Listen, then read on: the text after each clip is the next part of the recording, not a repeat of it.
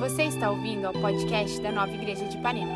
Esperamos que essa mensagem alcance o seu coração com a graça de Jesus e fortaleça sua fé. Isso aqui, na verdade, não é culpa, é mérito. Ele que semeou essa igreja aqui, é ele quem ah, é a liderança dessa igreja, é aquilo que tem abençoado dele e que tem transbordado para nossas vidas, tem chegado até vocês. Então, ah, eu quero eh, que vocês recebam ele assim com um coração mais aberto possível para ouvir o que o Espírito Santo tem para nos dizer.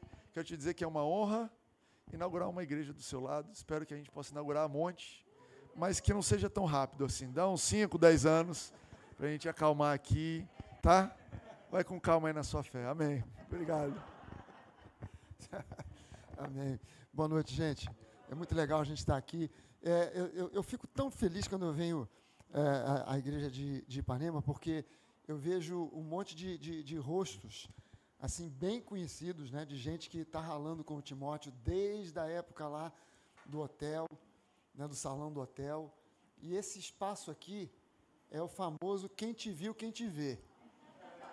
É, não sei se você chegou aqui e viu o que era aqui, o que, como era isso aqui na primeira vez que a gente entrou aqui, foi assustador. Literalmente foi assustador. O Timóteo veio cheio de empolgação para mostrar, e a gente só regalou os olhos assim. E, e ele perguntou: e gostaram? E a gente não teve coragem de dizer para ele nada, apenas respeitamos a fé dele, né? o que ele estava visualizando pela fé. E, e realmente isso aqui não tem mais nada a ver com o que isso aqui já foi. Né? Ainda bem que ele fotografou para poder depois, alguém que chega aqui, que está chegando de primeira, pode olhar e testemunhar do que, do que já foi, né? porque é, é inacreditável o que já se fez aqui. Né? Se você for dar uma olhada lá em cima, espaço super simpático, super acolhedor, super agradável, tanto aqui embaixo como nos andares de cima. Tem um janelaço, era um janelão, era um janelão, agora virou um janelaço é uma janela enorme que você vê, as, a, a, você tem a vista da lagoa praticamente toda. E eu, eu sou apaixonado pela Zona Sul. Né? Eu sou apaixonado pelo Rio de Janeiro. De uma forma geral, eu sou apaixonado pelo Rio de Janeiro. Mas eu sou muito apaixonado pela Zona Sul. A minha mãe, eu, eu, eu nasci na Tijuca, né, na, na, na usina, sou carioca da gema, nasci na Ordem Terceira da Penitência, sou irmão da ordem. Né?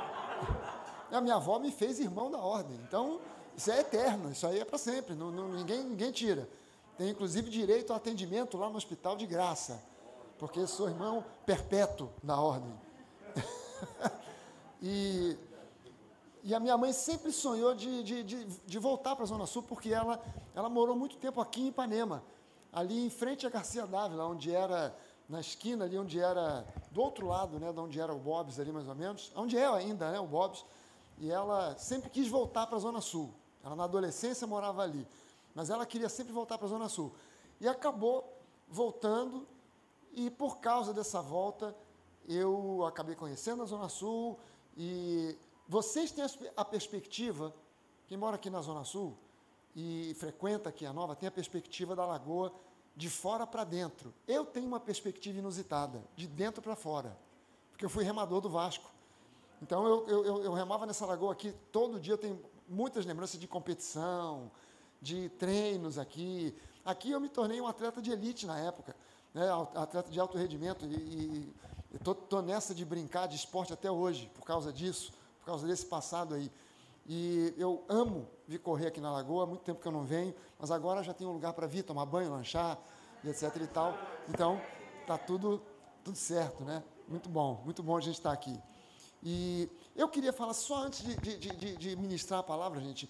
Eu não pedi nem licença para o Timóteo para falar a respeito disso, mas o Timóteo falou aqui sobre Petrópolis e é, a gente lá na Barra, eu esqueci de avisar para as outras, para as outras igrejas, mas a gente lá na Barra também está nessa de contribuir para a restauração e recuperação, não só da cidade, mas em especial das pessoas, né? De Petrópolis, que estão muito sofridas, que estão, assim, tem gente que perdeu tudo, tudo, literalmente, de ficar somente com a roupa do corpo. de não ter roupa para trocar para o dia seguinte. E não é que eles não estejam precisando de roupa, não é isso. Mas as igrejas lá coletaram muita roupa. Já coletaram muita roupa. Tem algumas igrejas lá que são bem grandes, que estão com pilhas de metros e metros de altura de roupa. Eles estão muito mais até precisando agora de gente para separar as roupas, porque já tem muita roupa lá. E nós, nós procuramos lá no Freeway, lá na, onde a, a, a Nova da Barra está localizada, a gente procurou, a gente foi conversar com a administração do shopping para ver se eles disponibilizavam uma sala para nós anunciarmos um lugar que não fosse a igreja, mas um lugar mais de caráter mais neutro, não só para as pessoas da igreja, mas para as pessoas que frequentam o freeway, que passam por ali, né, e que pudessem contribuir, trazer uma, uma roupa, alguma coisa desse tipo, ou uma cesta básica, alguma coisa não perecível e tal. Mas Deus fechou essa porta. A gente não conseguiu essa sala. Quer dizer, é, é, o que, que custaria para o Freeway disponibilizar uma sala para que a gente usasse para coletar temporariamente doação de roupa e, e, e, cesta básica e alimentos não perecíveis? Não custaria nada para eles. A gente ficar ali uma semana, 15 dias, mas essa porta se fechou e eu creio que foi Deus que fechou. E quando essa porta fechou, Deus falou no meu coração para entrar em contato. Vem à minha memória uma igreja de Petrópolis, que é uma igreja parceira, é uma igreja que já segue a gente há muito tempo. É, o pastor sênior dessa igreja, há alguns meses atrás, ele faleceu num acidente doméstico. Ele subiu no telhado de casa para consertar alguma coisa, não sei se foi antena, telha quebrada, mas ele subiu no telhado para consertar alguma coisa e sofreu uma queda e faleceu. E o filho dele, que já ajudava, que já estava envolvido no ministério, assumiu o pastorado da igreja, pastor Felipe. E eu me lembrei do Felipe. E ele tem duas pessoas que são parentes dele, são tios dele, que são membros e voluntários lá da Nova da Barra. Então, é, é, eles fizeram contato conosco, a gente com eles, e eles fizeram a seguinte estratégia, e foi algo que Deus colocou no meu coração. Cara, muito mais do que roupa, eles estão precisando agora é de grana. Porque qual é, qual é a dificuldade hoje com as doações que saem do Rio? Normalmente você para ir para Petrópolis, você leva uma hora, uma hora e pouco, uma hora e meia. Está levando hoje nove horas. Então você manda um caminhão para lá, uma Kombi, uma van, para na estrada, não sobe, às vezes a estrada fecha, fica a noite inteira fechada. Se começa a chover, fecha durante todo o tempo que estiver chovendo e algumas horas depois. Então está uma dificuldade muito grande o acesso a Petrópolis. E o comércio de Petrópolis ainda tem muito muito estoque. Os mercados têm estoque. É, é, é minha prima mandou para mim uma foto da, de uma livraria muito grande de Petrópolis que está com uma montoeira de livros que estão expostos na rua. Porque tem mercadoria.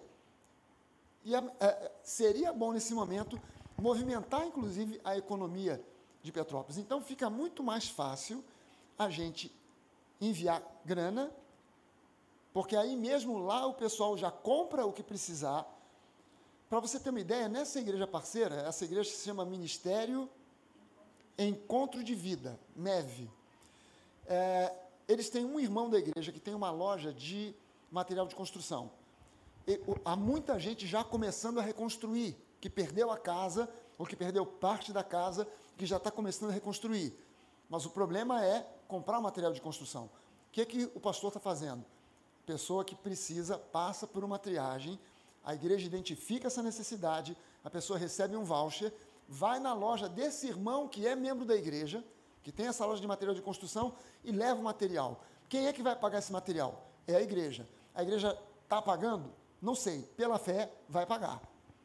É porque o pessoal está pegando o material, está pegando telha, está pegando tubulação, está pegando é, cimento, está pegando tijolo, o que precisa, esse irmão está fornecendo, só recebendo os vouchers. E a gente abriu esse, uh, esse Pix, essa chave Pix aqui, para poder abençoar. Através dessa igreja, a nova igreja vai abençoar Petrópolis. Então, se você. É, é, eu, eu, vou, inclusive, pedir que você divulgue esse, essa, essa chave Pix aqui. Está tá projetada aqui. Depois, quem quiser pode tirar foto. A gente depois passa pelo, pelo WhatsApp e tal, para você poder, qualquer valor, 10 reais, está valendo. Ah, eu não posso contribuir com muito, queria contribuir com 10 mil reais. Mas qual é a, a, o projeto nosso como nova igreja? Nós queremos, nessa semana, enviar para lá 100 mil reais. E a gente vai enviar. É a nossa meta é essa. É enviar para lá 100 mil reais. E quando a gente atingir a meta, o que, que a gente faz? Dobra a meta. A gente, pelo menos com isso, isso a gente aprendeu com ela, pelo menos, né? Não deixou muito legado, não, mas isso aí a gente aprendeu com ela. Quando atingir a meta, a gente dobra a meta. Né? Então a gente está, a princípio, querendo fechar um valor de 100 mil reais, que não é tudo que se precisa. A gente sabe que há, há, anos, quando chove muito no Rio de Janeiro, todo mundo já se preocupa com Petrópolis, porque isso aí é histórico, é, é recorrente, é cíclico, a gente já sabe, e há aí uma, uma falta de providência das autoridades governamentais em trabalhar, em criar um projeto. Eu não digo nem para acabar, porque a, a, prefeitura não pode impedir de chover, mas tem que fazer alguma coisa para pelo menos minimizar e evitar alguma coisa do padrão que foi, que foi lá. O pastor Felipe, o pastor dessa igreja, ele falou para nós que parecia um tsunami em, em Petrópolis de passar correnteza de água com corpo, com corpo boiando. Uma coisa terrível. Então, a, a, alguém em algum momento tem que tomar alguma providência para pelo menos minimizar, fazer um estudo muito sério geológico, um estudo muito sério da geografia do lugar e começar a aplicar algumas soluções que sejam viáveis para pelo menos minimizar o problema. A gente não pode fazer isso, mas a gente pode ajudar a minimizar a dor das pessoas que estão passando por um momento agora terrível em Petrópolis. E a maneira mais fácil para a gente evitar trânsito, van que não chega, caminhão que não chega, é a gente até ajudar a economia da cidade a voltar a se movimentar para que de lá mesmo, onde enquanto existir estoque, ótimo. Se por um acaso esses estoques acabarem, aí não tem jeito, a gente vai ter que encarar é, o trânsito de nove horas ou mais para levar, seja o que for, seja alimento, seja roupa, seja o que for. Mas a solução mais rápida agora é a gente usar esse recurso aqui da chave Pix. Não deixem de trazer aquilo que o Timóteo pediu, porque com certeza as pessoas também estão precisando. Em especial, vou te dizer o quê? De repente você tem uma calça jeans, de repente você tem uma camisa. Mas o que mais o pessoal precisa, porque isso é algo que ninguém doa. E não doa por quê? Porque ninguém usa usado. Roupa íntima. Compra alguma coisa nesse sentido calcinha, sutiã, cueca, zerado, claro, né? Compra e traz. Porque isso aí ninguém está doando, gente. Incrível. E a pessoa se lembra de doar sapato, tênis, camisa, calça, mas roupa íntima. Você não pega a usada para doar. Então, tem que ser zero quilômetro, não tem jeito. E é barato, né? dá para você comprar tranquilo, e é uma, uma ótima doação que vai fazer uma diferença, porque isso não está chegando lá. Tem uma pilha de roupa, mas não tem roupa íntima. E o pessoal perdeu muita coisa e tem gente que perdeu tudo.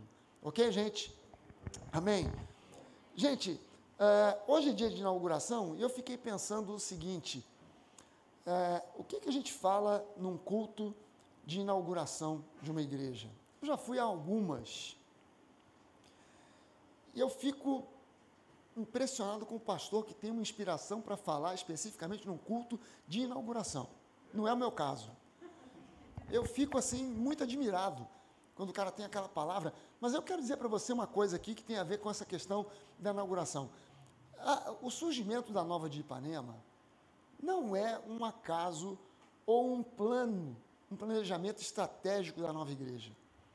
Eu, particularmente, imaginava, pensava lá atrás, quando a gente começou a nova igreja, quando a gente começou o ministério na Barra da Tijuca, de uma igreja na Barra da Tijuca, ponto final.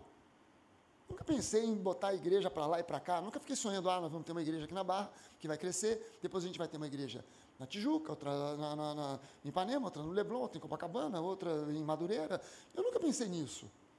Nunca imaginei isso, nunca tive essa, essa pretensão de, de, de sair tendo igreja filha, igreja mãe, filial, sei lá o quê, congregação. Nunca imaginei esse troço. essa igreja aqui, a gente hoje tem algumas igrejas espalhadas em alguns lugares, no Brasil e fora do Brasil.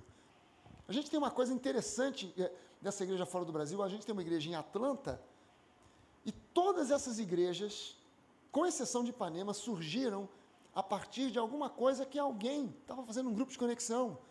Em Atlanta foi assim, era um grupo de conexão em Atlanta, que cresceu, se expandiu e acabou virando igreja. Então, é, é, e lá em Atlanta está acontecendo uma coisa interessante. Nós somos, nos Estados Unidos, a única igreja brasileiro, brasileira, de brasileiros, que tem pastores brasileiros. Nós, nós temos agora uma pastora americana. Ou seja, a Nova de Atlanta está se tornando agora uma igreja bilíngue. Nós vamos começar a ministrar para os próprios americanos. Já estão pedindo para eu gravar vídeos em inglês. Vai dar um rolo danado esse troço. Mas estão pedindo, aguenta. Vai, vai com sotaque, vai do jeito que for. E, e, e, mas a igreja de Ipanema surgiu de um jeito diferente. Essa igreja surgiu de um jeito diferente. Eu, eu, eu, eu tinha é, sofrido um acidente de bicicleta e eu quebrei os dois punhos. E depois de cirurgia e etc e tal, eu vinha aqui em Ipanema para fazer fisioterapia, porque eram duas fisioterapeutas especialistas em mão. E eu vim aqui todo, toda três vezes por semana. Né? Eu vinha três vezes por semana para fazer fisioterapia. E numa dessas eu estacionei o carro. Estacionar por aqui é uma benção, né, gente? Estacionar na Zona Sul é uma benção. Você roda, roda, roda e você fica rodando, né? É uma maravilha. E aí eu custei achar um lugar, achei um lugar que era distante ali do Jardim de Alá e fui andando. E quando eu estou passando pelo Jardim de Alá, eu comecei a cruzar com as pessoas. Sabe aquela cena de filme? Que você, o, o sujeito vem andando e de repente tudo fica em câmera lenta?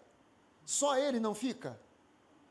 E ele começa a olhar assim é, é, para as pessoas. Eu, eu, eu, comecei a, a, a, como se as pessoas tivessem, tudo à minha volta tivesse em câmera lenta, e eu comecei a olhar para o rosto das pessoas. Eu falei, gente, eu estou num dos lugares mais lindos do Rio de Janeiro, Jardim de Alá, Ipanema, a transição de Leblon para Ipanema, o bairro que eu sempre sonhei morar é o Leblon. Sou apaixonado pelo Leblon. Já morei um tempo lá, mais ou menos. Morei mais ou menos é porque é seguinte, porque quem morava lá era minha tia, mas eu não saía da casa dela. e é, é, é, eu olhando para aquele lugar tão lindo, um dia de sol, um dia lindo, no Jardim de Alá, passando por ali, eu olhei para as pessoas, falei, gente, tantos rostos tristes. Esse pessoal precisa de Jesus, eles não conhecem Jesus. O, a Zona Sul precisa de uma nova igreja. Eu não pensei em Ipanema, não pensei em Leblon, não pensei em Copacabana, eu pensei em Zona Sul. A gente viu até espaço na época em Botafogo, e eu me lembro de Botafogo, que alguém falou de uma casa em Botafogo, não, não me lembro se falaram também em Copacabana, e no final das contas acabamos, é, por causa de um grupo de conexão, né, que era para o lado de cá de Ipanema, começou a ficar Ipanema, Ipanema, Ipanema, Ipanema, começou a se procurar um lugar, acabou, acabamos chegando depois do, do hotel, ficamos um bom tempo lá, o Timóteo ficou lá cinco anos, e agora chegamos aqui. Gente, esse lugar aqui, ele precisa ser um ponto de luz para as trevas que cercam a Zona Sul, para dissipar as trevas da Zona Sul. A Zona Sul é um lugar. Não é que as pessoas da Zona Sul sejam piores do que qualquer pessoa em qualquer outro lugar, não. Não é isso, não. Ah, não, o pessoal da Zona Sul é difícil e tal, o pessoal não se converte, pescoço duro, tal, carne de pescoço. Não é isso, não. O ser humano é o mesmo em qualquer canto que você vá. Na África, na Ásia, nos Estados Unidos, na Europa, na Tijuca, no subúrbio, na Zona Sul. O ser humano é um ser humano em qualquer canto. A Zona Sul ela é difícil porque o diabo não quer que a igreja alcance a Zona Sul. Então você vai ver que aqui a maioria das igrejas são muito pequenininhas, algumas até menores do que isso aqui, que nós temos aqui. São pouquíssimas as grandes. Muitas dessas igrejas das poucas que existem, são extremamente legalistas, não faz o perfil do povo da Zona Sul. E, aí, e a nova igreja vem com uma missão. Ela chega com uma missão de ser luz para dissipar as trevas da Zona Sul. É, é, eu creio que aquela dificuldade toda que havia por ser no hotel, um lugar improvisado, temporário, certamente temporário, né? a não ser que a gente comprasse o hotel, mas não foi o caso, então era um lugar temporário. A gente aqui agora está num lugar diferente. A gente está exposto de cara para a Lagoa Rodrigo de Feitas, um dos pontos mais nobres do Rio de Janeiro. A gente está de frente aqui para um lugar de alta circulação. Vocês vão experimentar aqui que a gente experimentava lá na Nova, quando a gente estava no primeiro lugar onde a gente se firmou, que era na Avenida das Américas, número, é, no número 10.200, 10.200 e 300, que ocupava, tinha esses dois números lá, é, tinha lá o, o, letreiro, as pessoas passavam e viam, ué, tem uma igreja aqui? O, pastor Benécio Edna é um caso desse. Saindo num domingo, querendo encontrar uma igreja, não sabiam exatamente, estavam saindo sem destino, easy rider. Saindo dirigindo, vamos procurar, vamos procurar, passando, olha, Bené, eu estou lembrado que a gente passou na semana passada, ali na Avenida das Américas tinha um letreiro lá, não era nem um letreiro, era um banner, uma faixa, titular igreja, alguma coisa, vamos lá. E o Bené foi lá. Chegou lá, entrou, nós estávamos ainda vivendo a era do gesso, então era, era, era, o chão não tinha piso ainda, era o contrapiso, não tinha rebaixamento, era, era telha, não tinha ainda nem isso filme nas janelas, era um janelão assim que cercava tudo e o sol entrava, queimava de manhã de um lado e de tarde do outro. Era, você tinha que vir os dois cultos, né? Para bronzear de um lado e depois para bronzear do outro, porque era, era, era um horror. Nosso telão, o nosso telão naquela época, era uma, uma, uma, uma na parede que a gente pintou de cal branco, assim, um pedaço, era o nosso telão. Naquela época se usava reto projetor. Então tinha uma, um apoio como esse aqui, parecido com isso, mais baixinho. E nós tínhamos um, um, um, um, Na época, aquela época, a gente tinha diácono na igreja, né? Tinha um diácono, que era o Zanini, que ele trocava as transparências. A gente tinha tão pouca gente que ele trocava e ao mesmo tempo ele cantava. Ele ficava com o microfone na mão, trocando transparência e cantando junto. Era um negócio malabarismo de circo o negócio. Né? E o, o Bené chegou lá e viu aquele, aquele, aquela, aquele caos, né? aquela bagunça santa. E aí veio o tecladista, teclado, o teclado ficava exatamente assim aqui na minha, na minha esquerda. E o tecladista veio, era o Luciano, o tecladista veio para mim, pastor, pastor, o senhor não sabe quem está aí hoje. Eu falei, quem? Bené, bispo Bené Gomes, naquela época o Bené era bispo. Bispo Bené Gomes. Eu falei, Bené quem? Eu, eu não conheço ninguém desse mundo gospel, gente. Cantor evangélico, eu não sei quem é quem. Né, uma vez foram me apresentar para Aline Barros, eu falei, muito prazer, não conheço, virei as costas, ela ficou chateada comigo. Porque todo mundo, né? Aline, Aline, Aline, eu prazer, não sabia que nem que era cantora. Aline, uma menina que deve ser gente boa, mas não sabia nem que era cantora. Eu não estou ligado nesse negócio. Eu falei, Bené quem? Bené Gomes. Eu falei, que, que Bené Gomes? Quem é Bené Gomes? Pastor, autor daquela música. A único que é digno de receber. Ah, essa música eu conheço. Já cantei tanto que eu pensava que era eu que tinha feito. Eu achava que era eu o compositor, porque eu já cantei tanto. E aí fui lá, me apresentei para o Bené, apertei a mão e tal, bem-vindo, sou Edna e tal. E aí começou o culto, rolou música, e papapá, e coisa e tal. No final, no, no, no intervalo entre a música e a pregação, eu quis dar uma de bom anfitrião.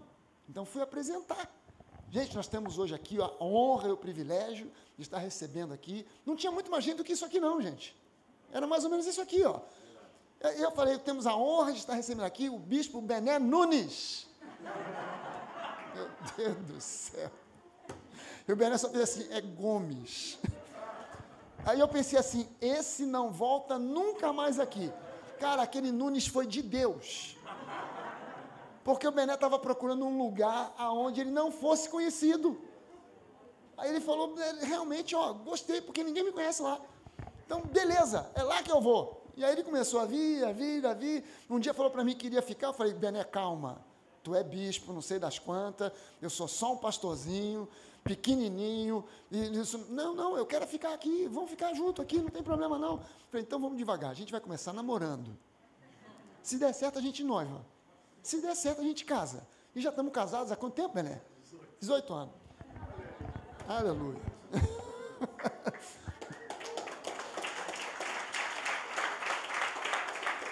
Você entendeu o que eu quis dizer com esse casamento, né? Você entendeu? Casamento espiritual, uma ligação. Tem que explicar as coisas. Hoje em dia tem que explicar as coisas bem explicado. E esse lugar aqui, gente, não tem um destino diferente. Isso aqui não tem um destino diferente. Só que você tem que botar na sua cabeça o seguinte: quem aqui é membro aqui da Nova? O Timóteo perguntou quem é visitante. Eu quero saber quem é membro. Membro raiz daqui da Nova. Olha só, você é um que tem que valer por 10. Você é um que tem que valer por 10. Porque quando a gente está numa situação como essa aqui, isso aqui é, é como aquele corinho. Você já deve ter ouvido esse corinho. Começar de novo e contar contigo. Isso aí é começar de novo. É começar do zero. Então, cada um aqui tem que valer por 10. Valer por 10 significa o seguinte: você tem que aprender a suviar e chupar cana ao mesmo tempo. Você tem que dar aula na geração nova, tem que receber o pessoal na porta, tem que tocar, cantar. Se o pastor não vier, você prega. É, tem, tem que fazer das tripas coração, gente. Agora, o destino disso aqui não é diferente do destino daquilo lá da Barra, não. É para ser um ponto de luz para dissipar as trevas da Zona Sul. Ah, pastor, tem outras igrejas. Eu não sou de outra igreja, eu sou dessa. O que as outras igrejas estão fazendo, eu não sei. Não conheço, não me interessa. A gente tem uma filosofia de ser cooperador com outras igrejas. A gente não quer competir com igreja nenhuma. A gente não quer ficar de birrinha falando mal de igreja A, B ou C. Se quiser fazer trabalho junto, a gente faz, sem problema nenhum. Evangelismo de rua, música, botar um palco, uma plataforma, um palanque, a gente cantar junto, a igreja A com a igreja B, mais a nova. A gente não tem problema nenhum com isso, mas o que a gente faz é o que a gente faz. O que os outros fazem é o que os outros fazem. E a gente foi chamado para ser um ponto de luz aqui. Amém, gente? Eu quero convidar você hoje, na verdade, para exercitar uma fé radical. Não seja, não seja aquela pessoa, aquele crente meia tigela. Hoje o pessoal já usa uma expressão meia boca. Não seja um crente meia tigela. Sabe, eu vou à igreja, sento, assisto o culto, está tudo bem, volto para casa, vivo a semana. A, a, a história da igreja, é, é, é, ao longo dos séculos, a igreja se deixou influenciar por uma mentalidade do mundo que fez muito mal para a igreja, que é uma separação entre o sagrado e o profano, o santo e o secular. Eu quero que você entenda o seguinte: você é cristão não é só no domingo de manhã ou domingo à noite, quando você vem ao culto. Você é cristão na segunda, na terça, na quarta, na quinta, na sexta, no sábado, no domingo, todo dia, 24 horas por dia. em tudo quanto é canto. Em casa, no shopping, no trabalho, na faculdade, na escola. Onde quer que você esteja. Mas a igreja fez essa separação, né, o sagrado e o profano. E a gente vive dois mundos diferentes. Domingo, maravilha, no domingo eu levanto as mãos, eu louvo a Deus, eu sou santo, a minha linguagem muda, mas na segunda-feira, agora não, agora é voltar para a realidade. Peraí, peraí, peraí, vamos, vamos entender o seguinte, nós estamos no mundo, nós não somos do mundo, mas a gente está no mundo, e a gente, é, a gente é cristão 24 horas por dia, aonde quer que a gente esteja, então não posso, olha só, essa separação criou essa maluquice de música gospel e música secular. Gente, música é música. Arte é arte. Se a sua arte fala de Cristo, não é menos arte do que a arte do outro lá que está falando, sei lá do que, das bananeiras, das árvores da lagoa, Rodrigo de Fez, do Cristo Redentor. Não é diferente, não é menos arte. Você está entendendo isso? Que é, é, é, essa separação, rádio gospel, rádio secular. Espera aí, nos Estados Unidos, quando eu vou aos Estados Unidos, eu ligo rádio, e de repente na rádio que é, é uma rádio que está tocando lá Frank Sinatra, está tocando YouTube, está tocando lá, de repente toca Bené Gomes, no meio da programação. Não tem aquela coisa. Tem rádio evangélica nos Estados Unidos? Tem. Mas as músicas evangélicas só tocam nas rádios evangélicas? Não, tocam nas rádios seculares também. Tem algum problema com isso? Não, o brasileiro tem uma mente ainda muito tacanha. Né? Se o, o, o, o cantor evangélico de repente, resolver gravar uma música romântica, é capaz da igreja querer crucificar o coitado. Já fizeram isso com uma, uma cantora aí, agora ela está na Rede Globo, inclusive, ajudando a apresentar um programa aí. Todo mundo metendo malho na garota porque ela resolveu cantar música romântica. Deixa ela cantar. Será que a pessoa não consegue entender que a oportunidade dela tem de evangelizar a gente, que eu e você nunca vamos chegar perto? Será que as pessoas não compreendem isso? Ela tem a oportunidade de chegar perto de gente que eu só vejo de longe, só para me dá uma, vamos tirar uma selfie, que selfie, tchau, fui embora. A gente precisa quebrar esse padrão, esse paradigma e entender que nós fomos chamados para ser luz do mundo, sal da terra. Amém, gente? Nem todo mundo é chamado para ser pastor. Mas você pode pastorear aonde quer que você esteja. Nem todo mundo foi chamado para ser evangelista, mas você pode evangelizar aonde quer que você esteja. Nem todo mundo foi chamado para ser profeta, mas você pode profetizar aonde quer que você esteja. Amém, gente? E eu quero te convidar a exercitar essa fé radical. Porque a fé, ela necessariamente é radical. Ou é ou não é. Ou vai ou racha. Ou está dentro ou está fora. Ela não é uma fé mais ou menos. A gente foi ensinado pela religiosidade a uma fé mais ou menos. Mas a fé não pode ser mais ou menos. A fé ou vai ou racha. Ou eu creio ou eu não creio. Eu não creio mais ou menos. Eu olho para a Bíblia e eu creio em tudo o que a Bíblia diz. Eu nunca vi, mas eu creio que Jesus andou sobre as águas. Eu não estava lá.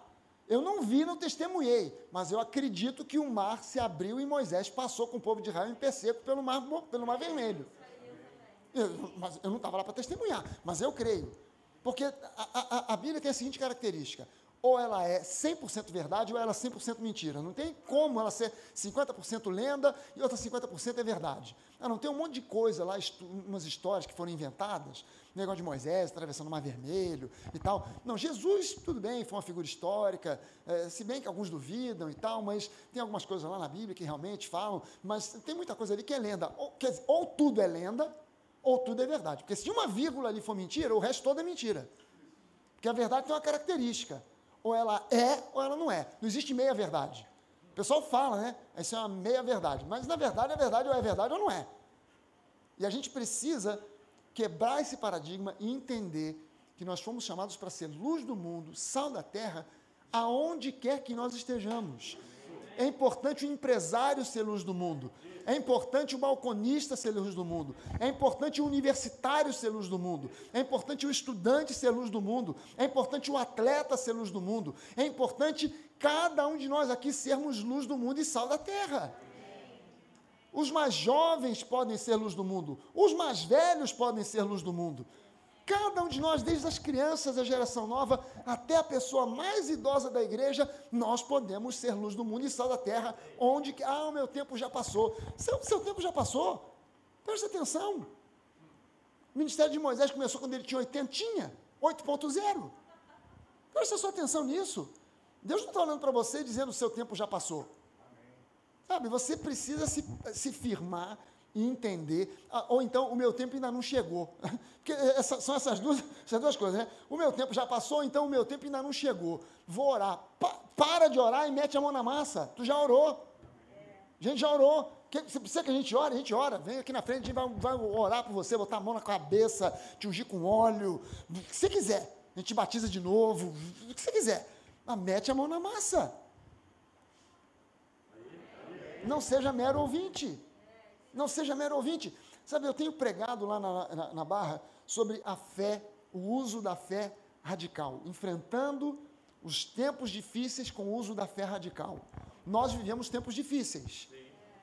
Mas entenda só uma coisa: não confunda o fato de estarmos vivendo tempos difíceis com o fato de que o diabo é quem está mandando em tudo. Porque se o diabo reina nesse mundo, na minha e na sua vida ele não reina. Presta bem atenção nisso. Não fique na expectativa, porque a igreja do Senhor Jesus, no, no século XX, ela foi treinada para esperar o anticristo. Eu não estou esperando o anticristo. E nós, como membros da nova, não podemos estar na fila do arrebatamento. Só Senhor volta, porque está difícil, está ruim aqui nesse mundo. Gente, você não viveu no tempo medieval. Se você tivesse vivido no tempo medieval e tivesse vivo ainda hoje, você ia dizer, gente, como o mundo melhorou. Mas o pessoal de hoje, como não viveu naquela época e não conheceu, diz assim, o mundo está cada vez pior. Peraí, o mundo não está pior, o mundo está melhor. O homem está pior.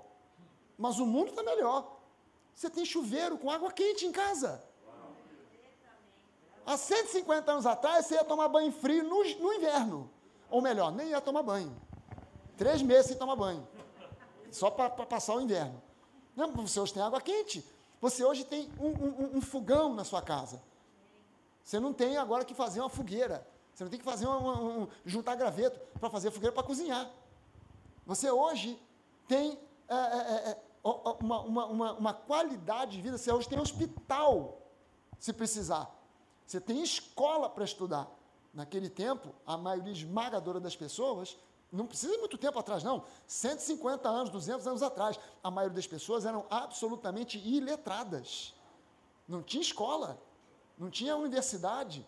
Hospital é invenção da igreja, universidade é invenção da igreja. Tudo isso surgiu com a igreja e, e até hoje. E, você imagina só, quais são os melhores hospitais do Rio de Janeiro? Não são os hospitais que têm nome de santo? Quais são as melhores escolas no Rio de Janeiro? Não são aquelas que têm nome de santo? É Santo Agostinho, é Santo Inácio, tudo que são escolas administradas pela igreja. Porque a igreja que inventou essa parada toda de escola, de hospital. Há alguns anos atrás, com uma simples gripe, que hoje você, se precisar, pode até ser internado, e tem recursos de CTI, respirador e etc e tal, e você entra e depois sai mas alguns anos atrás, você estava gripado, era, era uma sentença de morte. O mundo em si melhorou. O ser humano moralmente piorou. Mas a gente, e por isso a igreja precisa ser sal da terra e luz do mundo. Porque nós não estamos preocupados que o mundo vai melhorar ou vai piorar. A gente está preocupado em que as pessoas sejam salvas. Não estou nem preocupado que as pessoas melhorem. Porque o cristianismo não veio para fazer pessoas melhores, veio para fazer pessoas nascerem de novo, se tornarem novas criaturas. A, a, igreja não é um centro de melhoria de personalidades ou de caráter. A igreja é um centro de transformação de, de caráter. Não é para melhorar. Porque tem gente que se melhorar, piora. Para para pensar. Tem gente que se melhorar, piora. Então a gente precisa não é de melhorar, a gente precisa de ser transformado em imagem e semelhança do Senhor Jesus. Imagem e semelhança do Senhor Jesus. E a gente precisa aplicar fé radical nessa história. E eu quero ler com você aqui rapidinho. Primeiro fazer você entender que Deus quer o melhor para a sua vida. Deus nunca planejou para você o fracasso, a miséria, morte, doença. Nem que Deus quisesse, Ele não poderia mandar, porque no céu não tem. Como é que Ele vai mandar para você uma coisa que Ele não tem? miséria, falência, desgraça. A igreja saiu com essa história, né? Deus está te punindo. Peraí, peraí. Paulo, ele diz com toda clareza, escrevendo para Timóteo: Timóteo, toda escritura é inspirada por Deus e útil para ensino de todo homem na justiça. É, ela, ela é útil para ensinar a justiça, justificação em Cristo. Ela é útil para repreensão, para correção. Então, como é que Deus nos repreende e nos corrige? Com a palavra. Não é dando o pastor dando cajadada na cabeça da ovelha. Já ouviu essa expressão em alguma igreja, em algum lugar que você já tenha ido? E o pastor desceu o cajado. Já ouviu essa? O pastor que desce o cajado na ovelha é um maluco, porque ele, ele foi chamado para cuidar da ovelha, não para matar a ovelha. Ele, ele tem o um cajado para matar o lobo, para matar o adversário, o inimigo, não para matar a ovelha. Você já imaginou? Vem, vem o pastor, 100 ovelhas, uma se desvia. Ele deixa as 99. O que, que ele faz com a ovelha que se desviou? Dá uma cajadada na cabeça dela e mata a ovelha. Não, não, ele pega e traz a ovelha de volta, não é isso? Por quê? Porque ele não foi chamado para matar a ovelha, mas pra, chamado para cuidar da ovelha. Agora, pintou o lobo, cajado na cabeça dele. Davi, quando foi enfrentar eh, Golias, ele não disse assim: Não, mas eu já matei umas 150 ovelhas só na cajadada. Não, não, eu já enfrentei urso, já enfrentei leão, para não deixar devorar as ovelhas. Então agora esse filisteu aí para mim, ó, vai ser moleza. A gente precisa se conscientizar que o reino de Deus, às vezes o pessoal compara assim, não, mas a gente tem que encarar os sofrimentos, porque os nossos irmãos da igreja primitiva passaram por poucas e boas, sofreram, foram devorados pelas feras, etc e tal. Não tenta comparar o que nós somos hoje com o que foi a igreja primitiva. Presta sua atenção numa coisa, o livro de Daniel, eu estou preparando um estudo para ministrar lá na Barra, sobre fim de tempos e apocalipse, fim dos tempos e apocalipse. Eu já programei com a igreja, estou anunciando que vão ser talvez uma ou mais, talvez uma ou duas semanas, todo dia a gente vai ter culto, vai ter encontro, para saber, para estudar um pouquinho sobre esse assunto. E uma das coisas que a gente, obrigatoriamente, quando fala de escatologia, tem que ver, tem que estudar e conhecer, são as profecias de Daniel relacionadas aos fins dos tempos. Aí uma coisa impressionante é que Daniel diz o seguinte: ele foi interpretar um sonho do rei Nabucodonosor. O rei Nabucodonosor sonhou com uma estátua gigante que tinha cabeça de ouro, tinha o peito de prata, tinha as pernas de bronze e os pés de bronze misturado com barro. E aí Nabucodonosor fica intrigado com aquele sonho, ninguém consegue interpretar, e Daniel consegue interpretar, e Daniel diz o seguinte: não, isso aí são os reinos desse mundo, o primeiro deles é o teu reino, Nabucodonosor, o reino da Babilônia. É um reino que está dominando o mundo inteiro, mas um dia esse reino vai passar e virá um outro reino que é o Medo-Persa. Prata. Nenhum deles será tão grande quanto o teu. O teu é, é a cabeça, é o ouro. O, depois virá o de prata, que é o reino Medo-Persa. Depois virá o de bronze, que é Alexandre. Aliás, perdão, faltou um, faltou um metal aqui. Assim, bronze e ferro. Virá o de bronze, que é Alexandre, o grande, o, o, o reino grego. E depois virá o de ferro, que é o reino romano. Quer dizer, ouro, prata, bronze, ferro, foi decaindo a qualidade do metal. E no final, no pé, barro misturado com bronze. Aí ele diz o seguinte: que no sonho Nabucodonosor viu que veio uma pedra gigante, uma espécie de um cometa, que veio voando, bateu em cima daquela estátua e ela se esmiuçou. Esmiuçar significa que ela virou pó. Não sobrou nada. Aí aquele cometa, ele cai no chão, esmiuça aquela, aquela, aquela estátua e começa a crescer como se fosse uma massa com fermento. Começa a crescer, crescer, crescer, crescer, ao ponto de ocupar a terra inteira. E a interpretação é que essa pedra é o reino de Deus. E ele diz o seguinte: a Bíblia diz que a glória do Senhor Diz em outro texto, não em Daniel, mas diz que a glória do Senhor, ela chegará a encher a terra como as águas cobrem o mar. Então, olha só, no tempo em que agora vem Jesus, séculos depois de Daniel, vem Jesus e começa a estabelecer o reino de Deus, estabelece o reino de Deus sobre a terra. A igreja surge, e a igreja é, era uma coisa mínima diante dos poderes de Roma. Essa igreja foi se expandindo, crescendo e Roma foi encolhendo. A igreja foi se expandindo e crescendo, Roma foi encolhendo ao ponto de desaparecer e a igreja continua viva e sadia até hoje, graças a Deus, muito bem. Hoje, a igreja, nós somos a igreja do Senhor Jesus na face da terra, somos mais de 2 bilhões de cristãos espalhados pela face da terra é a religião que mais cresce no mundo. Se você ouviu falar que a religião que mais cresce no mundo é o islamismo, isso é uma mentira, é um engano, é um erro, para deixar os cristãos, os cristãos com pulga atrás da orelha, porque a religião que mais cresce no mundo é o cristianismo. Você não sabe porque essas notícias não chegam aqui, mas os imãs, existe uma, uma, um, um espaço geográfico chamado Janela 1040 que é um espaço é, de longitude e latitude correspondendo a grau 10 e 40 e não sei das quantas, que inclui uma série de países onde o evangelho não pode ser pregado sobre pena de morte. Sob pena de morte. Ter uma Bíblia é risco de vida.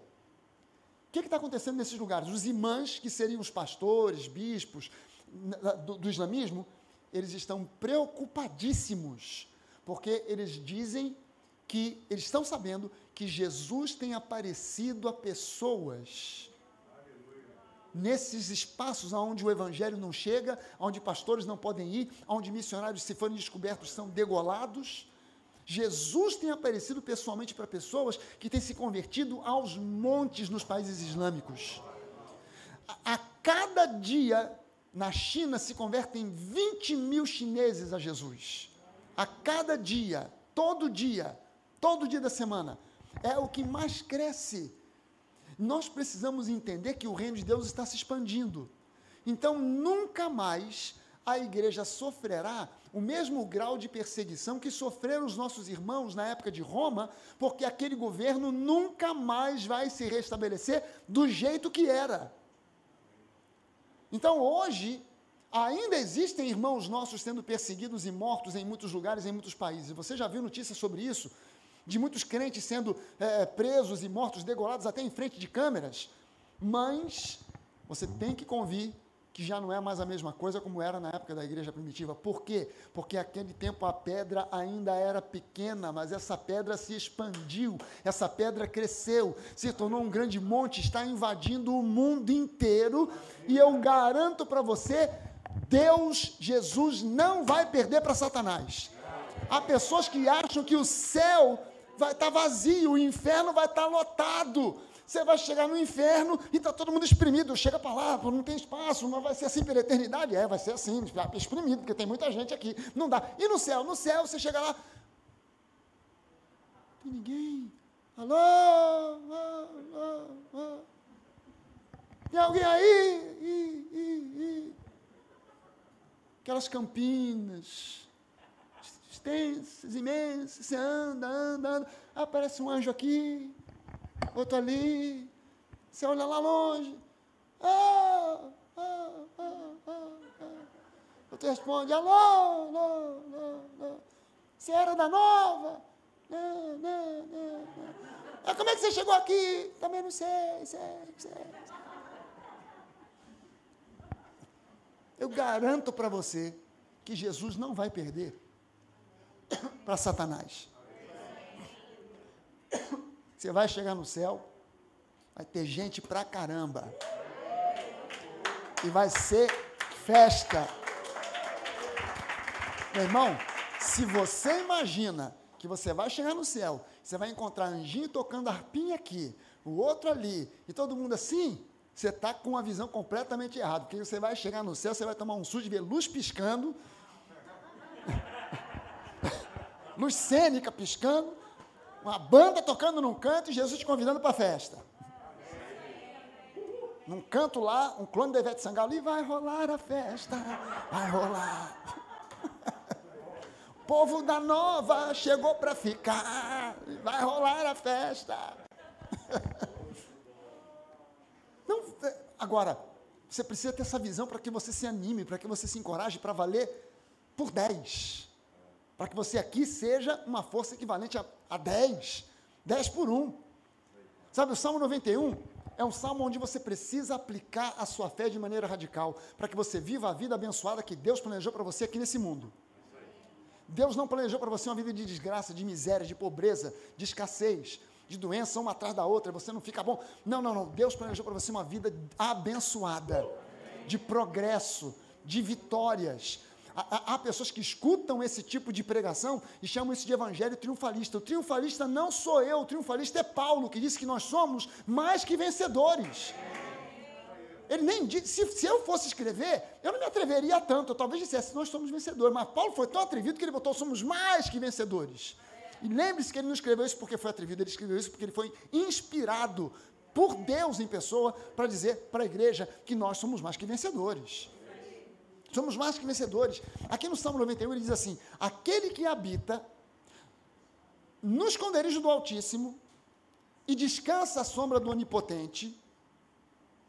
Ele, é, é, o versículo 2, ele segue no versículo 2, no versículo 2, ele diz, é, não estou lendo aqui o versículo 2 agora, vou lembrar aqui de cabeça, deu um nó aqui na cabeça. Aquele que habita no esconderijo do Altíssimo e diz, a sombra do Onipotente, a sombra do Onipotente descansará.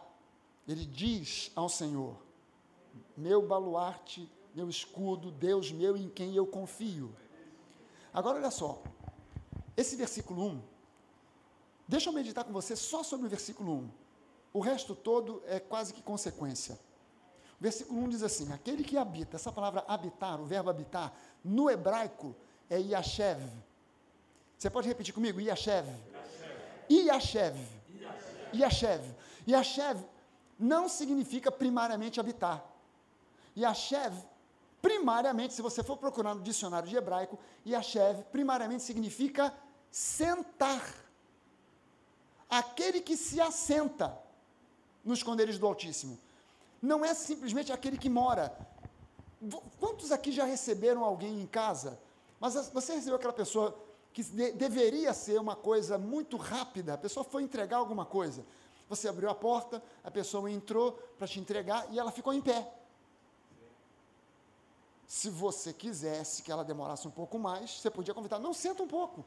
Mas, ou você já entrou na casa de alguém e você ficou assim meio constrangido, não se sentiu muito à vontade, você entrou e ficou esperando um convite para sentar. Já aconteceu isso com alguém aqui? Né? Você entrou, ficou ali, dando uma de bem educado, né, em pé, esperando a pessoa dizer: pode sentar. O problema na igreja é que as pessoas já foram convidadas por Jesus para se assentar, mas elas entram no esconderijo do Altíssimo e ficam de pé.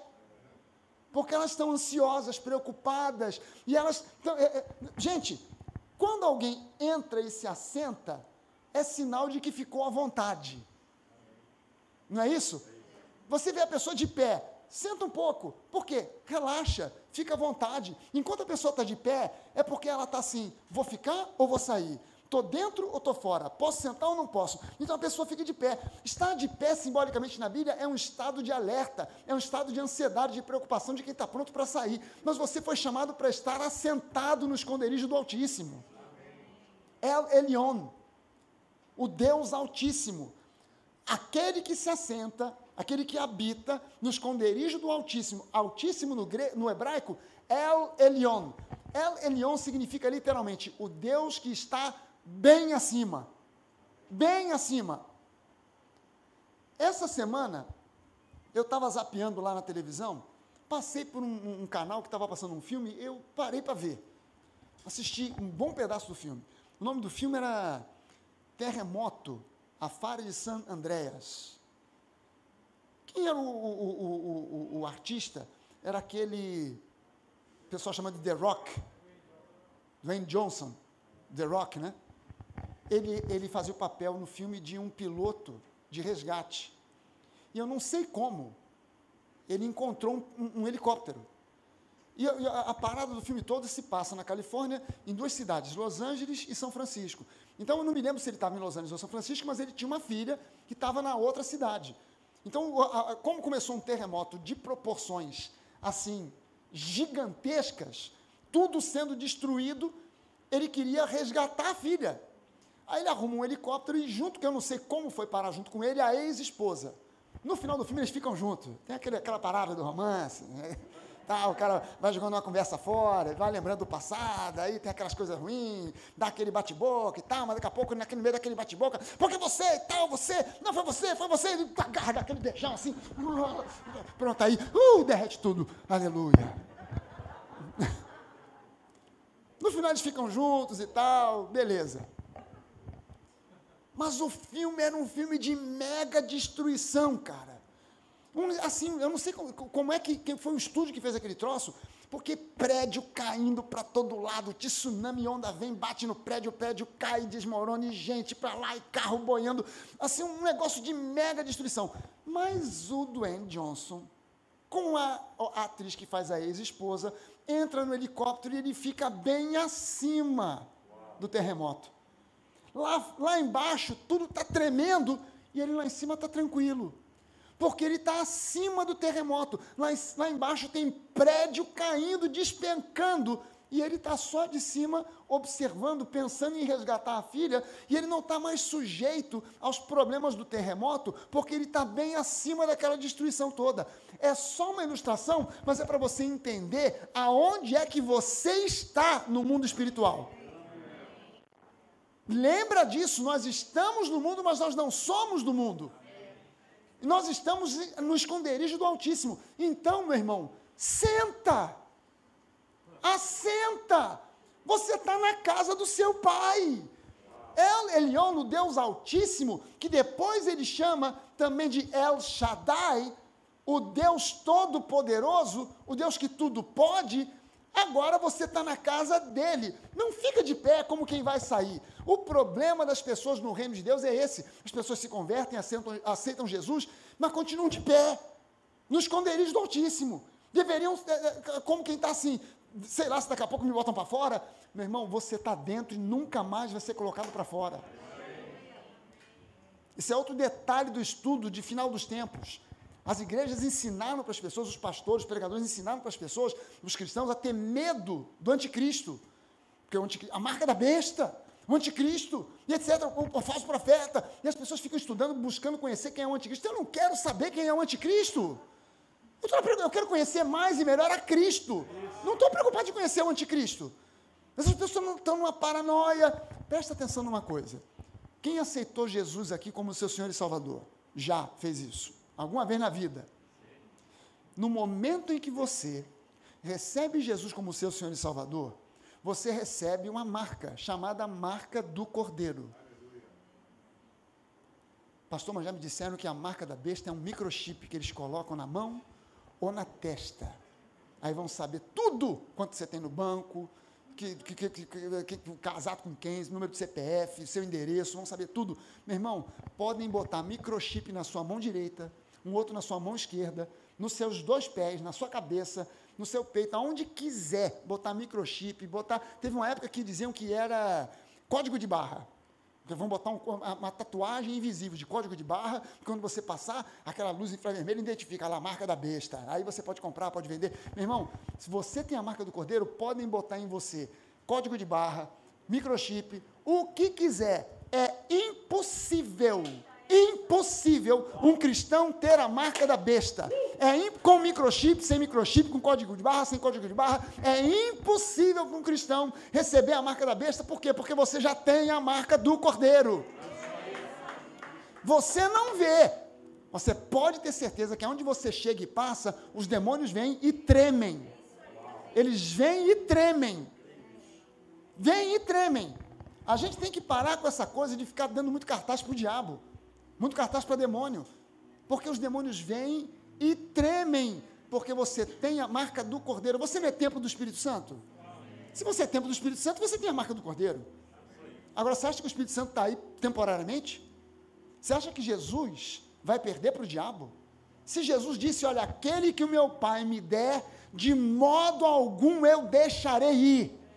Ou você acha que o diabo chega na mão grande, Jesus vem pegar aqui, vou levar o bené comigo, acabou. E, e o Jesus, ah, perdi. Ah. Você acha que é isso? Pelo amor de Deus. Quando, desde quando que o diabo tem autoridade para tomar você das mãos de, de, de Jesus? Você pode levantar uma das suas mãos e dizer isso? Eu estou em Cristo. Eu tenho a marca do Cordeiro. É impossível que o diabo me leve de volta para onde, da onde eu saí. É impossível. Você está, nas, você está no esconderijo do Altíssimo. Um esconderijo é um lugar onde o diabo não consegue encontrar. Onde ele roda, procura e não acha. Você está nas mãos de El Elion. Você está nas mãos de El Shaddai, o Deus que é mais que poderoso para te sustentar, te guardar, te proteger e fazer da sua vida uma fonte de bênção para outras pessoas além da sua família. Amém, gente? Agora eu preciso utilizar uma coisa chamada fé radical. Eu creio. Eu creio. Deixa eu te dizer mais uma novidade aqui. O Salmo 91, ele foi escrito de modo profético por Davi. Para Davi, o Salmo 91 era profecia. Para mim e para você, o Salmo 91 é herança é diferente. Profecia é algo que eu digo e almejo que algum dia se cumpra. Herança é algo que já foi cumprido e já me pertence. Davi queria alcançar o que o Salmo 91 diz. Nós já alcançamos o que o Salmo 91 promete. Então é nossa herança. Como é que eu uso da herança? Meu irmão, o, vou ler para você de novo o versículo 2. Porque o versículo 2 tem uma chave.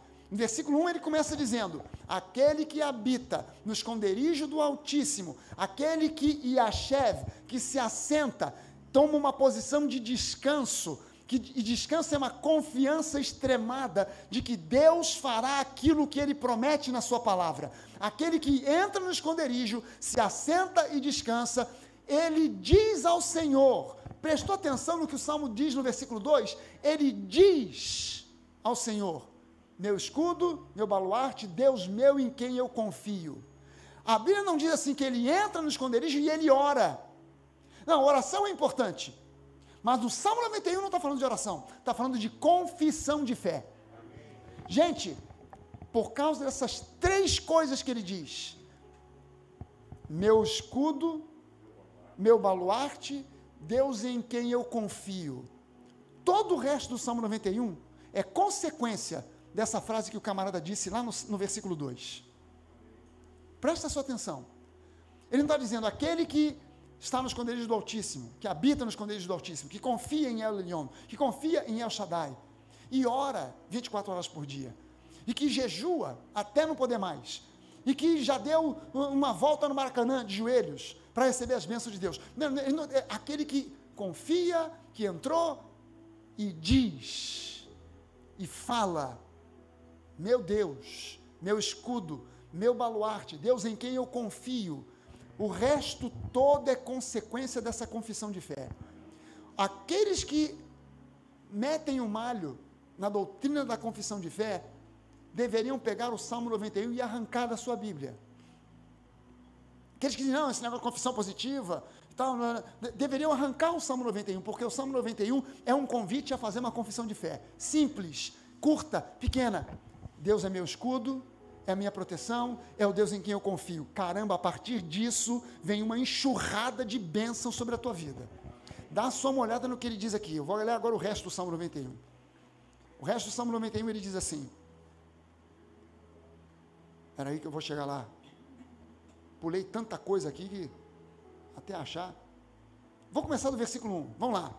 Aquele que habita, Yashev, que entra e se assenta, porque está à vontade na casa do Pai, está à vontade na casa do seu Pai, no esconderijo do Altíssimo, El Elion, o Deus Altíssimo, e descansa à sombra do, do Onipotente El Shaddai, o Deus Todo-Poderoso, diz ao Senhor: Tu és o meu refúgio, a minha fortaleza, o meu Deus em quem eu confio. Todo o resto que vem nesse salmo deriva dessa confissão de fé. Versículo 3: Pois ele, Deus, te livrará, ele livrará você do laço do passarinheiro e da peste perniciosa. Gente, eu nem preciso tentar interpretar o que é laço de passarinheiro e peste perniciosa, porque eu já sei que é coisa ruim. Não preciso ficar tentando ir no hebraico, no grego, né, porque eu já sei que é coisa ruim. E ele está dizendo aqui que ele me livrará. Você pode levantar uma das suas mãos e dizer isso: Deus me livrará. Deus tem me dado livramento, Ele tem dado livramento para você e vai continuar dando. Aleluia!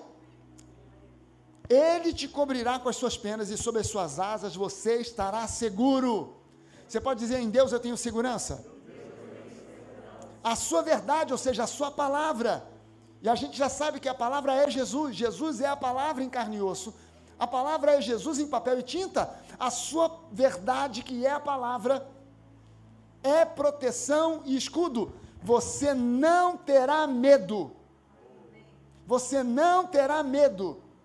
Ansiedade, preocupação, medo, síndrome do pânico, depressão.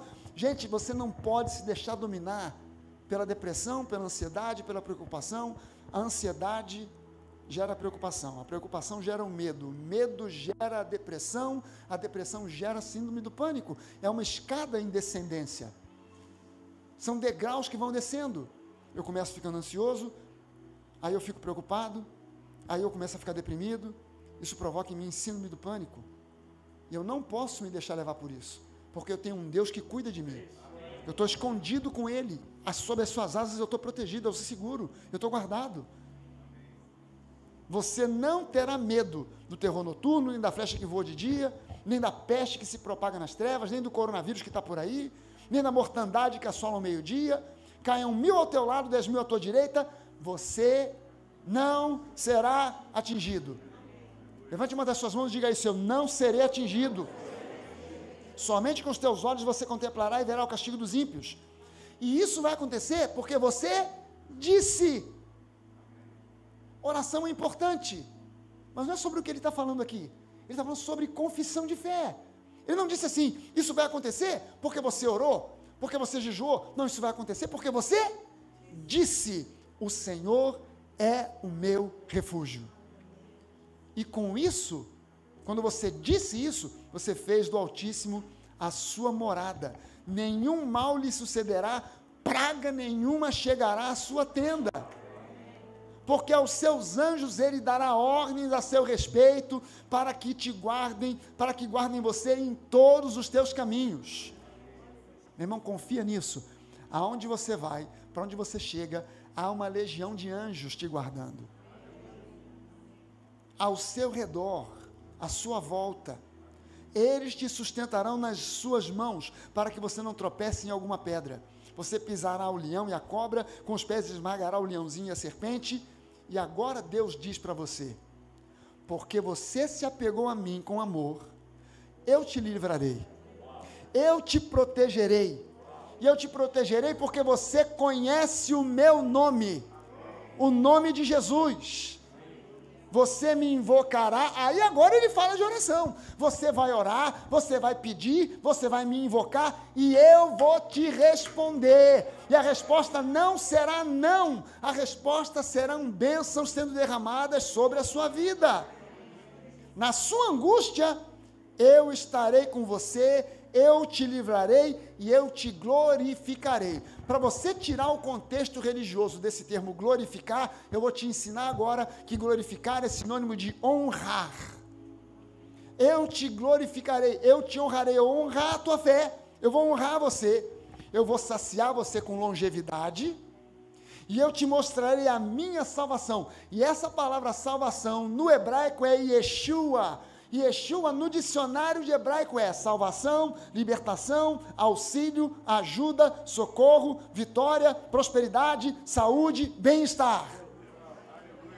Se você procurar no dicionário de grego, você vai encontrar essas definições para a palavra Yeshua, que nada mais é do que o nome de Jesus. O nome de Jesus em hebraico é Yeshua, que é o mesmo nome de Josué. Yeshua que significa salvação, libertação, auxílio, ajuda, socorro, vitória, prosperidade, saúde, bem-estar. Há pessoas que entram para a igreja, que se convertem a Jesus e entram na fila do arrebatamento. Volta, Jesus, logo, vem arrebatar a tua igreja, porque nesse mundo está ruim demais, é sofrimento, é luta, é pedrada de manhã, é paulada de noite. Senhor, vem logo. A nossa oração é Maranata, vem Jesus, não porque a gente quer se livrar do sofrimento. A nossa oração é Maranata, vem Jesus, para que haja salvação em massa para que haja avivamento, apressa a tua vinda, porque quanto mais próximo da vinda de Jesus estiver, mais a igreja será avivada mais a igreja crescerá. Essa pedra que começou como um cometa que esmiuçou aquela estátua, ela está se expandindo para ocupar toda a face da terra. Você e eu somos parte disso. Nós precisamos dessa visão no nosso coração para que a gente valha por 10. Eu sou um, mas eu valho por 10. E quando 10, quando o 1 que vale 10 se junta com 1 que vale 10, não passa a valer 20. Quando 1 que vale 10, isso é um conceito bíblico. Quando 1 que vale 10 se junta com mais 1 que vale 10, passam a valer 200. Quando 4 que valem 10 se juntam, não passa a valer 40 mas também não se mantém a proporção de agora 4 mil, vira 40 mil. A proporção é geométrica.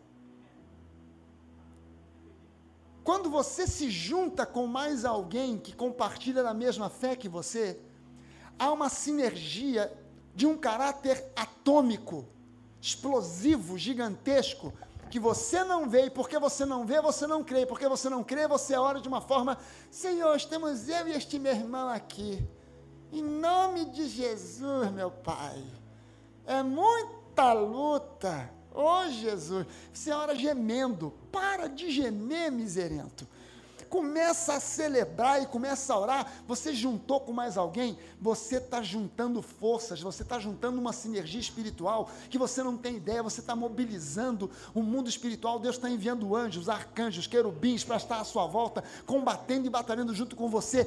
Toma posse dessa zona sul em nome de Jesus. Toma posse desse terreno em nome de Jesus. É promessa de Deus para você. Todo lugar que tocar a planta do teu pé é posse sua. Você já está estão com os pés cravados aqui num lugar nobre do Rio de Janeiro, toma posse dessa Zona Sul. Vocês aqui podem ser talvez hoje 40, 50, 100, 200, 300, não importa. Bota, começa a botar uma multiplicação geométrica nessa história. E você vai começar a entender que uma igreja na Zona Sul, com essa visão de fé, com essa visão de reino, com essa visão da graça, tendo 300 membros, equivale a uma igreja de 300 mil membros e pode arrebentar com os portões do inferno e pode pode fazer com que as trevas fujam e haja salvação nesse lugar. Amém? A gente não precisa inventar roda de novo, a gente só precisa pregar o amor de Jesus. Só precisamos pregar o amor de Jesus. As pessoas não estão, as pessoas desse mundo não estão interessadas em saber se o nome do demônio é tranca-rua, é, é, é, não sei o que, Exu, não sei das quantas. As pessoas do mundo não estão interessadas nisso, elas estão interessadas em saber o quanto é que esse tal de Jesus me ama. Ah, mas tem um demônio na sua vida que é muito poderoso. Eu não quero saber disso. Eu quero saber se o amor dele pode botar para correr esse demônio que me perturba. Ah, não, mas o seu problema é uma maldição hereditária. Eu sei que eu tenho uma maldição hereditária. Eu, meu, meu, meu bisavô já sofreu isso, meu avô sofreu isso, depois o meu pai agora está comigo esse problema. O que eu quero saber é se Jesus que você prega tem poder para quebrar esse ciclo na minha vida e trazer agora uma bênção hereditária para minha família. Você está entendendo que a nossa mensagem é uma mensagem de amor, de graça, é uma mensagem que traz libertação e não uma mensagem que traz peso, maldição, ameaça e medo? Você tem muito valor para Deus. Você é uma peça importante para Deus aqui nesse lugar. Entenda isso. Vamos ficar de pé, vamos orar.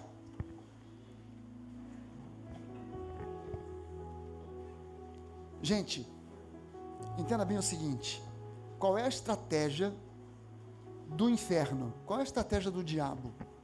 A primeira estratégia dele é agir no mundo para impedir que o incrédulo se converta. Mas se o incrédulo se converteu, nasceu de novo, virou uma nova criatura, não tem mais remédio? O diabo desiste? Hum, hum, hum, hum. ele passa agora a fazer o melhor que ele puder para que você que se converteu não desfrute da sua herança em Cristo.